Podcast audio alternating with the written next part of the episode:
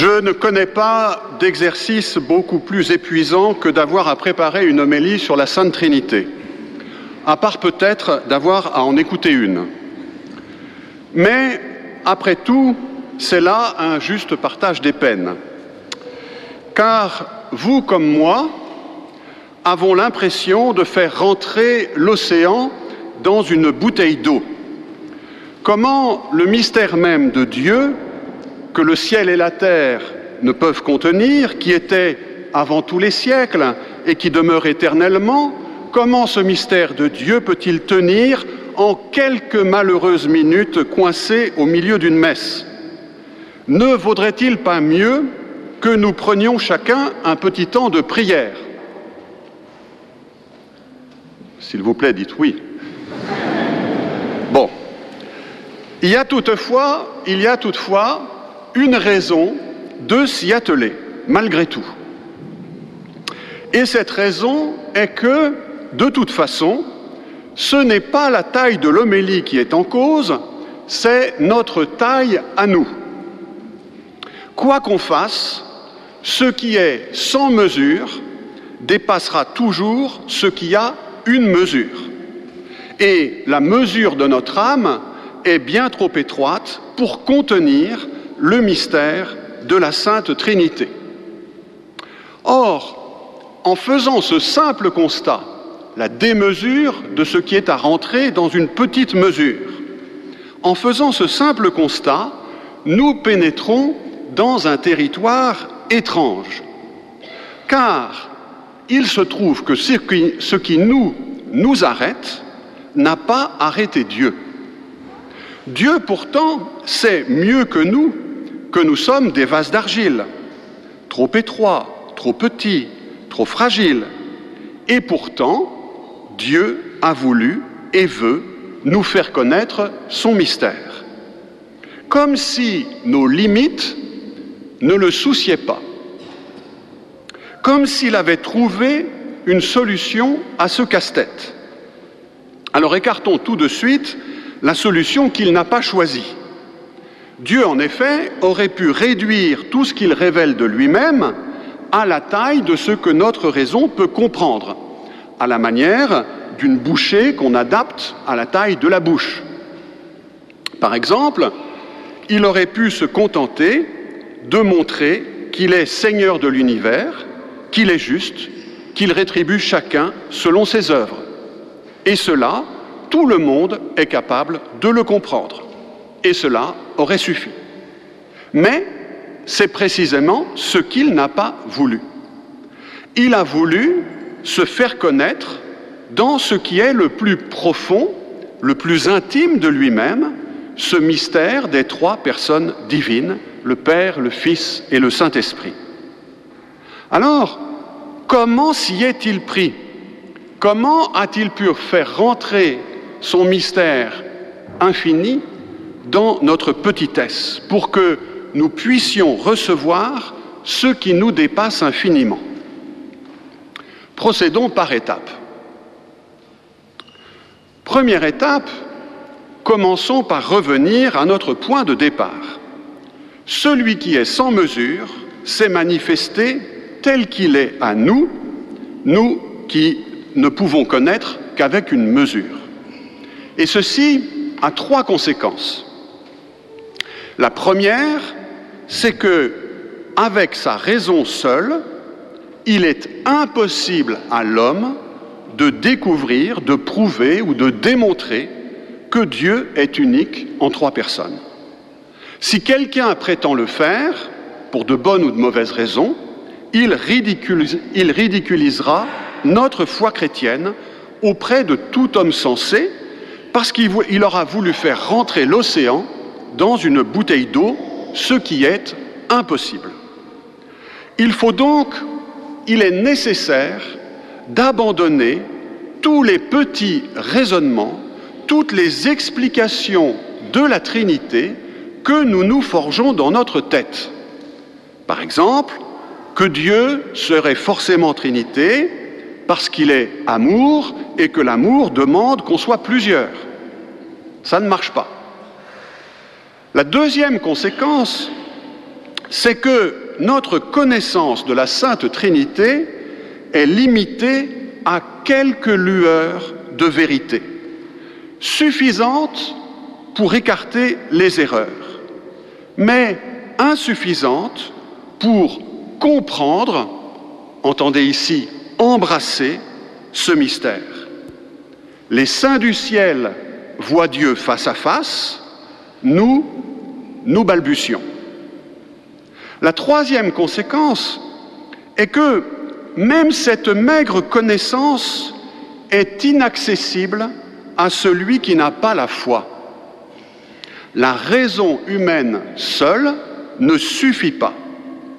Il faut que Dieu soutienne notre intelligence avec une lumière spéciale, la lumière de la foi, pour que nous puissions accueillir ce qu'il révèle de lui-même. Et c'est pourquoi, à celui qui n'a pas la foi, vous pourrez seulement montrer que la vérité à laquelle nous croyons n'est pas absurde, elle n'est pas irrationnelle, mais vous ne, vous ne pourrez pas lui faire connaître ce qu'il ne peut pas connaître sans la foi.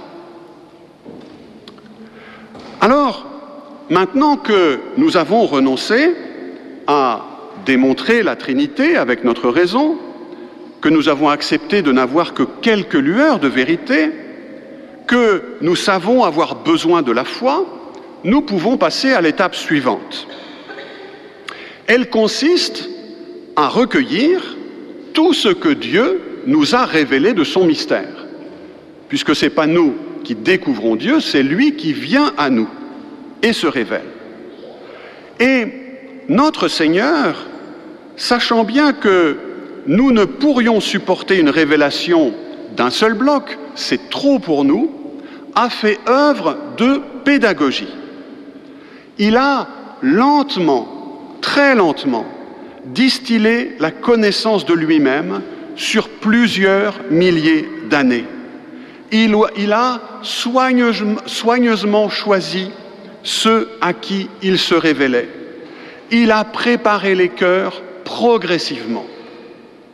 Voyez le cas de Moïse. Moïse, qui est monté au plus près de Dieu, qui a été environné de la nuée sur la montagne, qui a reçu la loi et donné la loi. Il n'y a pas plus grand que Moïse. Eh bien, Moïse, il aurait pleuré de joie s'il avait entendu le credo de Nicée-Constantinople. Lui qui dut se contenter de quelques bribes durant toute sa vie. Quelques bribes, je suis celui qui est, ou je suis le Seigneur, Dieu tendre et miséricordieux, lent à la colère, plein d'amour et de vérité. Toute sa vie, Moïse s'est nourri de ces quelques bouchées de la connaissance de Dieu. Il était encore trop tôt pour que Dieu fît connaître le mystère de la Sainte Trinité. Et il fallait surtout que cette connaissance nous vint d'une personne divine elle-même venue dans notre chair.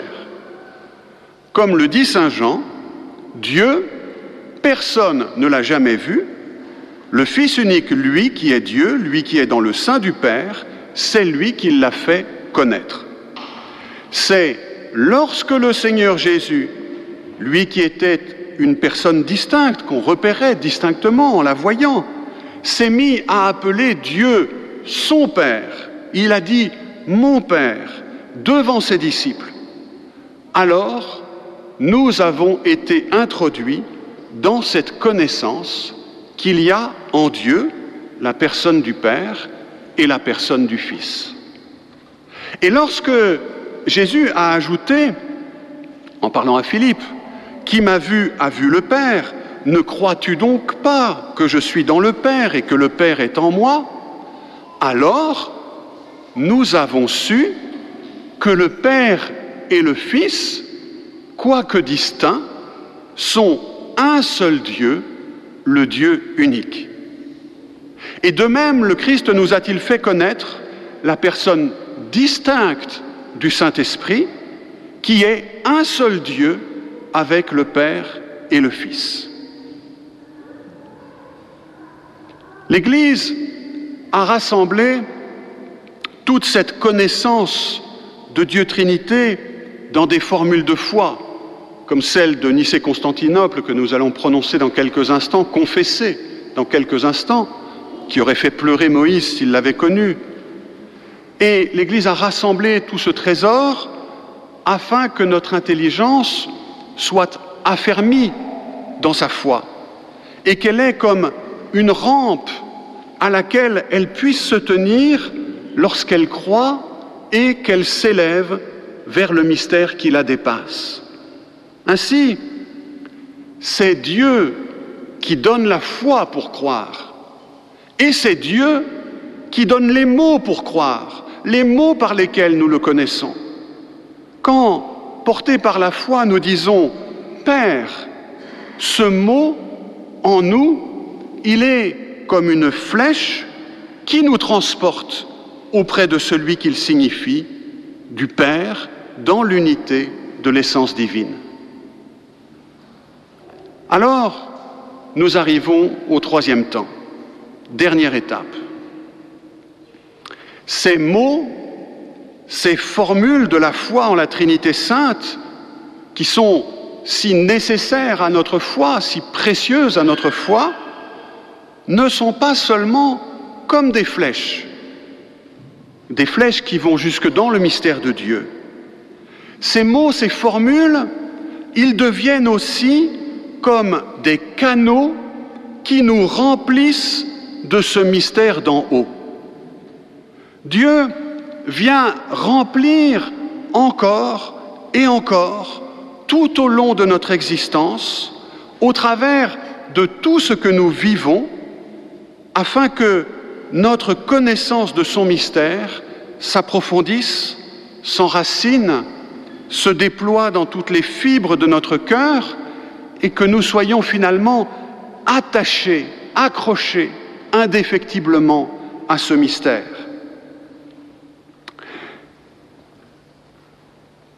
Car c'est une chose de confesser la vraie foi en la Sainte Trinité. Et c'en est une autre de devenir attaché à elle comme au trésor de notre vie, d'y puiser nos forces et nos désirs, de les ruminer jour et nuit comme une nourriture inépuisable. Les trois textes de ce jour en offrent chacun une illustration. Dans l'épisode de l'Exode que j'ai cité précédemment, ce fut une chose pour Moïse que d'entendre Dieu lui dire, le Seigneur, tendre et miséricordieux, lent à la colère, plein d'amour et de vérité. Voilà les mots que Dieu a donnés à Moïse pour croire en lui. Et c'était important que Moïse les entende. Ce fut une chose d'y croire, il y avait là une certaine connaissance du Père, mais ce fut une autre chose pour Moïse de l'entendre à ce moment précis de sa vie. Parce que quand Dieu lui a dit cela, Moïse venait de briser les tables de la loi que Dieu lui avait données. Et pourquoi les avait-il brisées Parce qu'il était descendu de la montagne, là où il les avait reçues, et qu'il avait découvert le peuple en train d'adorer le veau d'or. Et il avait vu ce peuple il venait, ce peuple, d'être sauvé. Il venait d'être délivré de l'Égypte. Ils étaient plus proches du vrai Dieu que jamais et ils s'étaient vautrés dans l'idolâtrie. Moïse avait à peine le dos tourné, à peine le temps de monter sur la montagne, crac, on fait un veau d'or. Et Moïse avait désespéré de ces hommes. Il avait brisé les tables de la loi de Dieu comme pour dire, à quoi bon Je m'en lave les mains et entendre à ce moment-là de sa vie, au moment du désespoir sur l'homme, de la bouche de Dieu même, que Dieu, lui, n'avait pas désespéré. Entendre que Dieu, lui, était lent à la colère et miséricordieux. Quelle leçon pour Moïse. Tout à coup, la paternité du Père prenait une dimension concrète qu'il n'avait jamais soupçonnée. Tout à coup, Dieu avait rempli son âme de son mystère par le canal de la foi. Une expérience semblable arrive à Nicodème. Je ne vais pas m'attarder, mais vous pouvez relire ces textes. Une expérience semblable arrive à Nicodème. Il entend le Christ lui dire, Celui qui croit au Fils de Dieu échappe au jugement, il est sauvé. Celui qui ne croit pas est déjà jugé parce qu'il n'a pas cru au nom du Fils unique de Dieu. ces mots-là, cette formule de foi, eh bien, Nicodème la reçoit, l'accueille dans un acte de foi. Mais c'est une chose d'y croire et c'est une chose d'en vivre, car immédiatement, la question qui se pose à Nicodème, alors, veux-tu être sauvé ou veux-tu être jugé? Immédiatement pour Nicodème, cette parole, elle devient centrale dans sa vie. À nouveau, par la foi, le canal de la vie de Dieu, du mystère de Dieu, la question de l'attachement à Dieu se pose d'une manière indéracinable. Et puis, enfin, la même chose avec les Corinthiens. Lorsque Saint Paul leur écrit que la grâce du Seigneur Jésus-Christ, l'amour de Dieu, la communion du Saint-Esprit soit avec vous tous. Ils écoutent cette parole comme nous l'avons écoutée et nous l'avons entendue et nous y croyons que cette grâce du Seigneur Jésus, que cet amour de Dieu, que cette communion de l'Esprit Saint, oui Seigneur, soit avec nous. Et Saint Paul les prend au mot et il leur dit, désormais soyez dans la joie, cherchez la perfection, encouragez-vous, vivez en paix. Autrement dit, cette parole de foi, elle doit devenir un canal pour cette grâce de vivre de ce mystère que vous confessez. Et c'est de cette manière, en nous apportant cette connaissance, en nous demandant, nous donnant la foi pour la recevoir, en nous la faisant vivre et en l'enracinant en nous, que Dieu a fait rentrer l'océan dans une bouteille d'eau. Amen.